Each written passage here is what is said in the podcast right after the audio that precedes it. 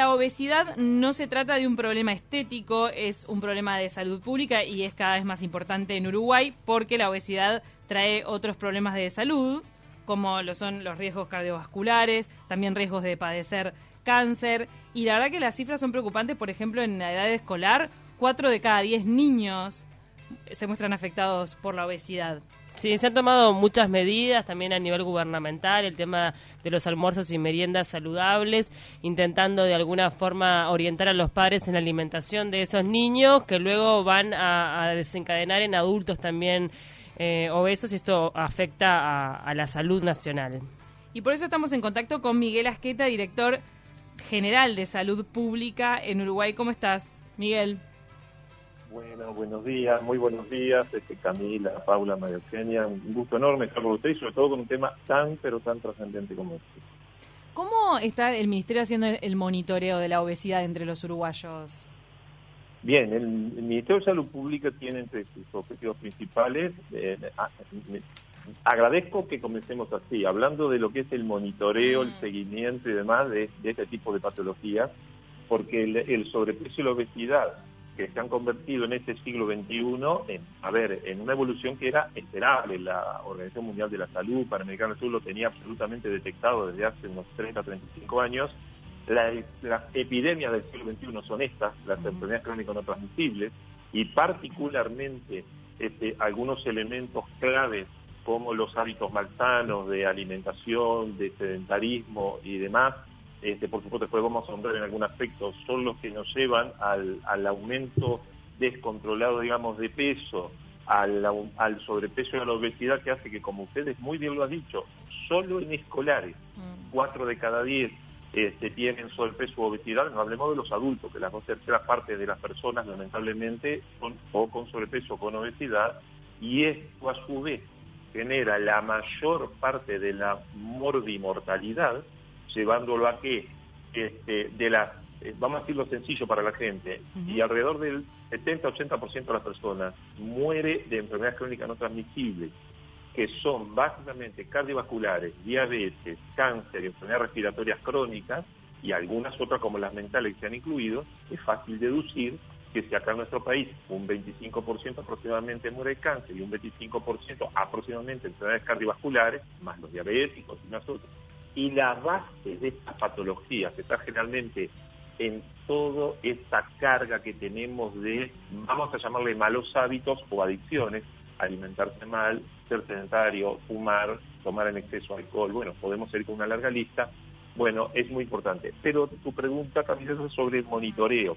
Lamentablemente el país, a ver, no tiene la fortaleza o el Estado uruguayo para hacer periódicamente, cada un año, cada dos, grandes encuestas y demás, pero tenemos datos estadísticos que nos brinda la academia por una parte, hay estudios muy importantes que se realizan en nuestro país por parte de académicos, por parte de este, unidades como la encuesta de sobrepeso obesidad que se realizaba en niños y adolescentes, de la cual son más de una que cada tantos años la realizan y nos brindan los informes, más las encuestas mundiales.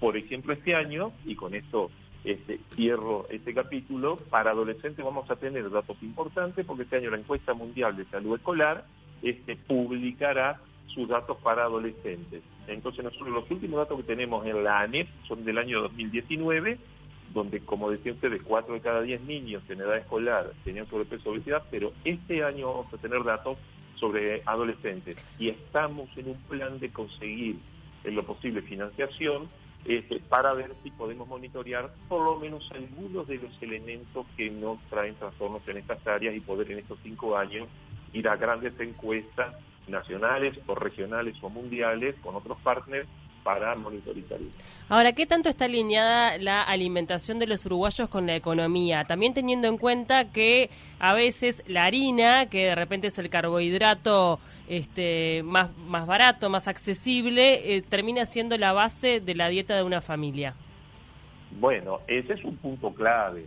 Quienes estamos en la función pública, yo particularmente hace más de 15 años que, que venía trabajando, estoy hablando en pasado, hasta el año pasado, desde la sociedad civil, académica y demás, en estas áreas.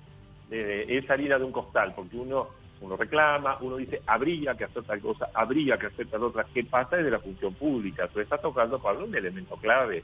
eh, tenemos que ir como Estado, tenemos que ir como, a ver, una ayuda imprescindible para la población hacia políticas que por una parte nos den eh, prácticas, eh, prácticas sencillas, prácticas accesibles, asequibles y que por otra parte la población las tenga internalizadas de buenas pautas de elaboración de los alimentos, conocimiento adecuado, que empiezan en la infancia, por la cual la ANEP, por fortuna, la ANEP, eh, con el apoyo de UNICEF y la Secretaría Nacional de Deporte y Salud Pública, ahora, ahora en diciembre, presentó las siete prácticas de los centros educativos, que eso es absolutamente trascendente, que desde la niñez lo vayamos aprendiendo, para que, como tú decías, tanto cuando uno como consumidor niño, adolescente, joven o como adulto, que es el que elabora habitualmente el alimento en su casa, y ojalá hubiera más elaboración domiciliaria de los alimentos y no tanta compra de los procesados,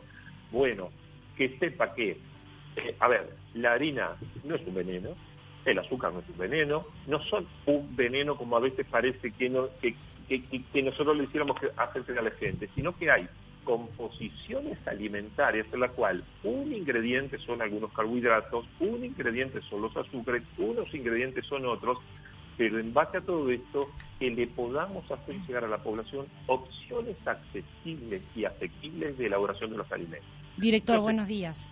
Lo María Eugenia. Le quiero consultar porque usted hace referencia al conocimiento justamente de las familias a la hora de cocinar, de consumir alimentos y de alimentar a los más pequeños, que son las cifras alarmantes que estábamos comentando más temprano. Ahora, ¿qué pasa con el etiquetado de alimentos, que parece una manera muy clara y práctica para la familia al enfrentarse a una góndola y al efectivamente comprar alimentos que sean bajos en sodio y en otros elementos. Ahora hay un decreto que se fue modificado y justamente van a subir los valores del etiquetado. ¿Cuánto puede influir esto negativamente en lo que es la población?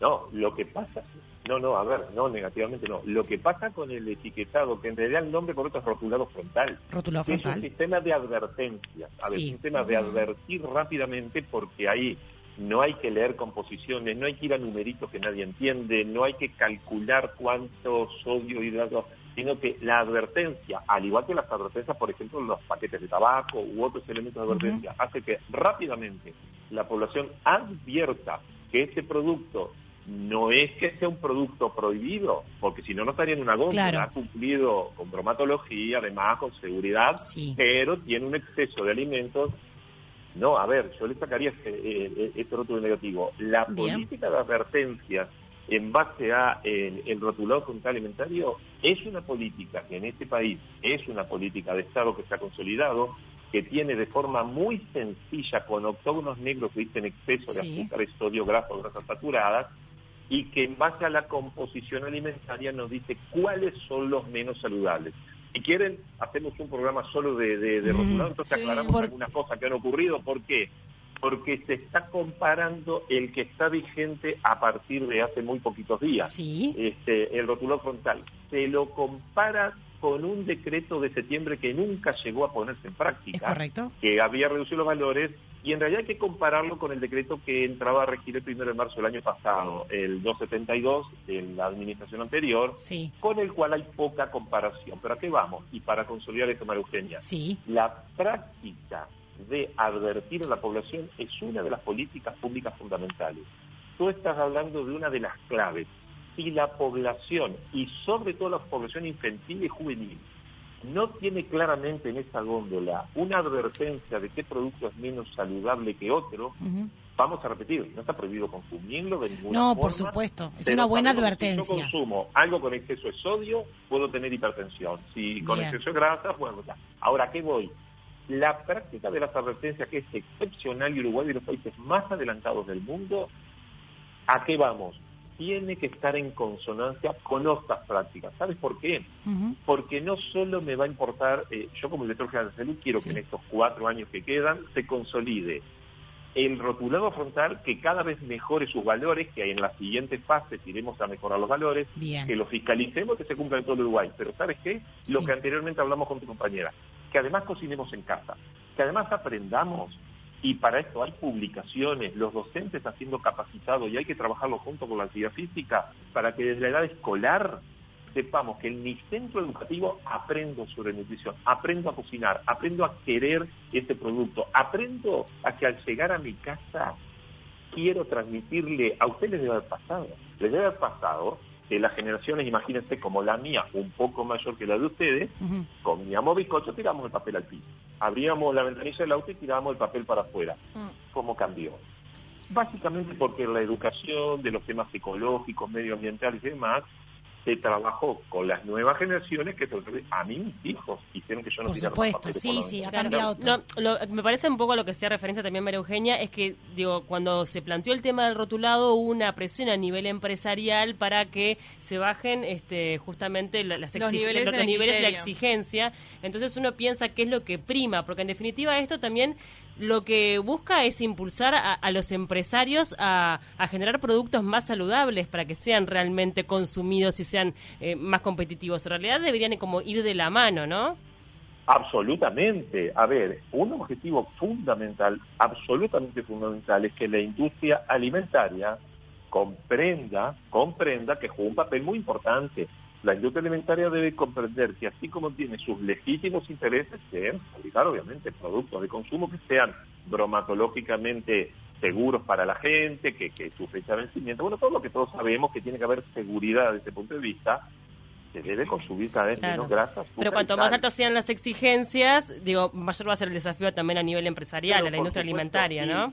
Por eso ya hay reformulaciones que vienen desde el otro año, cuando iba a comenzar a regir el decreto 72, hay reformulaciones actuales y ya vemos si ustedes van a góndolas, aunque todavía no empezó la fiscalización activa, porque estamos terminando de confeccionar las planillas y por otra parte el propio sistema fiscalizatorio, que en breves semanas estará en la calle este, comenzando a fiscalizar, ustedes vieron que ya hay una eh, advertencias importante. Eso acompasémoslos y no, no querría dejar de hablar hoy de todo lo otro que son las prácticas. Apropiarse de recomendaciones sobre alimentación y actividad física. Ojo, porque estamos hablando prácticamente solo de alimentación. En el mundo no, existiría el sobrepeso y la obesidad que existe y además de mal alimentarnos en este mundo moderno, con ultraprocesados, con lo que fuera, hiciéramos más actividad física. El sedentarismo va de la mano las nuevas formas de, de haber de entretenimiento que hacía un niño, pero ojo, yo no claro, pero, años atrás. Claro, este es el, mundo digital en el que nacen los niños actualmente. Eso es muy difícil. Exacto, hace 40 años atrás. que hacía un niño después de las 5 de la tarde? La comparación a jugar a la pelota. Pero mm. yo no quiero que volvamos a esa vida. Me parece fantástica esta vida moderna. Que hace el niño de hoy? Se queda sentado con la pantalla adelante, con el celular, el jueguito, lo que sea. A ver, todo fantástico, todo bien sepamos que hay que ir de la mano eh, la alimentación con la actividad física, con el empoderamiento y con incluir, inclusive, no nos olvidemos, Uruguay es un país productor, hay formas de empoderar además a los sectores productivos en esto y ocurre que qué sencillo sería y qué, cuánto más accesible sería la alimentación si yo tuviera un canal, por ejemplo, para que las frutas y las verduras llegaran en cantidades mucho más masivas a ser compradas por escuelas, liceos y demás, para que se cumpliera la ley 19.140 de alimentación en sitios escolares, que los niños consumieran más frutas y verduras, más yogures, más alimentación elaborada en forma casera, en su casa o en centros educativos, cuánto mejor sería esto. Y por supuesto, por una mayor demanda, este, bajarían los precios. Tenemos que trabajar muchísimo del Estado de México y con ustedes, con los comunicadores, fundamentalmente. Director, ya que lo tenemos en línea, y si usted me permite, le quisiera cambiar el tema con lo que es la vacunación. Ayer el presidente de la República anunció en Canal 12, en Telemundo, de que el próximo miércoles 10 van a llegar 50.000 dosis de la Pfizer. ¿Cómo están trabajando con la logística de las vacunas? Con la, con la logística, es, ustedes lo, lo habrán comprobado, bueno, ustedes son tres eh, tres señoras de los medios y están todo el día en esto, pero la población que está escuchando habrá visto que desde agosto del año pasado, agosto, esta Dirección General de la Salud comenzó a trabajar un futuro que parecía muy lejano plan de vacunación, porque no se olviden que en agosto del año pasado decíamos que iba a haber vacunas en el segundo semestre de 2021, ¿no? No lo decíamos nosotros, lo decían quienes investigaban. Como por fortuna se, procesó rápidamente con niveles de seguridad y eficacia que ya ahora no lo vamos a detallar y en diciembre se comenzó a vacunar en el mundo, nuestro plan que quedó absolutamente acabado el día 22 de diciembre del año 2020, porque esto es algo que a veces no se ha detallado mucho, 22 de diciembre fue la reunión final de lo que le llamamos el mini GACH de vacunas, Comisión Nacional de Vacunas y nosotros, Dirección General de la Salud. 22 de diciembre estaba el plan acabado. ¿A qué voy? Luego en enero y febrero se fue perfeccionando en detalle que lo que tú me estás preguntando son los elementos de logística. El Uruguay estaba preparado para recibir o la vacuna de Pfizer, que como tú dijiste el señor presidente anunció que llega la semana próxima, o la Coronavac, no sabíamos cuál era hasta hace unos 20 días cuál llegaba primero, pero el plan tenía, si llegaba primero la Pfizer, como todos ustedes saben, se desarrollaba todo el plan para trabajadores de la salud, el y demás. Llegaba primero la Coronavac, lo dijo el señor presidente. Sí, claro. Sí, bueno, pasó lo que está pasando ahora. Educadores, policías, militares, aduaneros, fronteras, bueno, en definitiva, todo este sector prioritario. Está todo, todo absolutamente planificado. Acá se invirtió dos semanas, se comenzó con ese sector de la población, cuando llegue el miércoles próximo la Pfizer, se desplegará las siguientes 48 horas, porque se, se demora unas 48 horas en poner la logística en el territorio.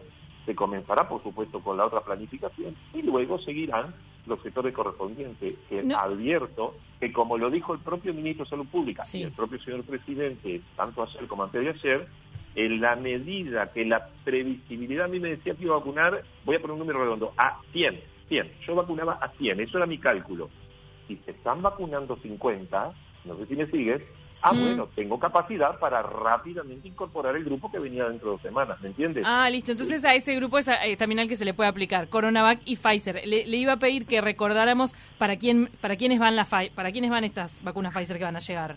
¿A las vacunas de Pfizer que van a llegar en tandas. La previsión, eh, ¿cuál era? Trabajadores de la salud, que, a ver, es un número muy importante, porque no se olvide que cuando se escucha trabajador de la salud, el imaginario colectivo de quién habla. Médicos, enfermeros. Sí, no, este, estamos hablando de todas las personas que estén vinculadas a los centros sanitarios. los los este, centros sanitarios, por supuesto públicos, privados, no mm. importa no importa de dónde proviene, han enviado el listado de su plantilla. Si un centro sanitario tiene 5.000 empleados, obviamente capaz que 400 son médicos, 1.500 enfermeros y otros sale otra cosa, bueno, no importa, su listado de empleados será tal, ese listado se vacunará. Entonces, eh, como está prevista decenas de miles de vacunas para trabajadores de la salud y algunas decenas de miles para los eh, ancianos que viven en el EPENS, los, los, los vulgarmente llamados hogares de ancianos, casas de salud y demás, esos son los primeros destinatarios del plan eh, con la vacuna de Pfizer. Director, brevemente, perdón. se seguirá con la Coronavac, que va a seguir llegando, y se seguirá con la logística de los etarios. Claro. Bien. Director, brevemente y para cerrar, ¿cómo ve el porcentaje de vacunación que estamos teniendo en el país? Eh, miren, el porcentaje de vacunación eh, a todas luces. El ministro usted puso un tweet, ustedes vieron que a veces la gente dice que nuestro ministro maneja muy bien las redes y a veces es, un poco jocoso, pero lo digo con el cariño y amistad que tenemos hace 40 años. Sí, se, destaca entre otras cosas por eso. Ah, ya está. Puede rendir más o algo de eso, como decían los viejos carnet de los niños, eh, debe rendir más. ¿A qué vamos? Mire que yo tengo una apreciación personal con esto. Como estaba instrumentado hace 20 días, un mes, el plan, recuerda muy bien, para que los trabajadores de la salud y los LPN rápidamente en una semana se inocularan no menos de 100.000 personas, pero se cambió el se cambió, ¿no? Ya estaba previsto y cambió, y rápidamente se salió a convocar a los maestros, policías, militares y demás. Yo pienso que la expectativa era vacunarse unos días después, unos días más adelante, si tal vez alguna gente pudo haber tenido alguna resistencia temporal. Este, vemos que la seguridad y la eficacia en el mundo entero está siendo excepcional. No hay efectos adversos más allá de los esperados, que son algunos por cien mil o por millón de los graves. Entonces la gente está teniendo mucha confianza. Creemos que eso en esta evaluación primaria es lo que hace que tal vez se han agendado un poco menos de los esperados. Estamos absolutamente convencidos que en las próximas semanas se va a agendar el número que se esperaba y estamos convencidos que así como el uruguayo en el 2020 cumplió lo que se le pidió desde el mundo científico para, para, para tratar de sobrellevar mejor esta pandemia, con la vacuna va a responder maravillosamente. Ojalá. Y ojalá. Miguel Asqueta, la verdad que nos hemos quedado sin tiempo. Muchas gracias por eh, sus palabras esta mañana en De Taquito. Por favor, estoy a, sus órdenes, es un placer y agradecerle a ustedes. Sin ustedes la gente no tendría arriba de, su mesa estos conocimientos para poder este proceder mejor. Muchísimas gracias. Un abrazo. Le mandamos un abrazo.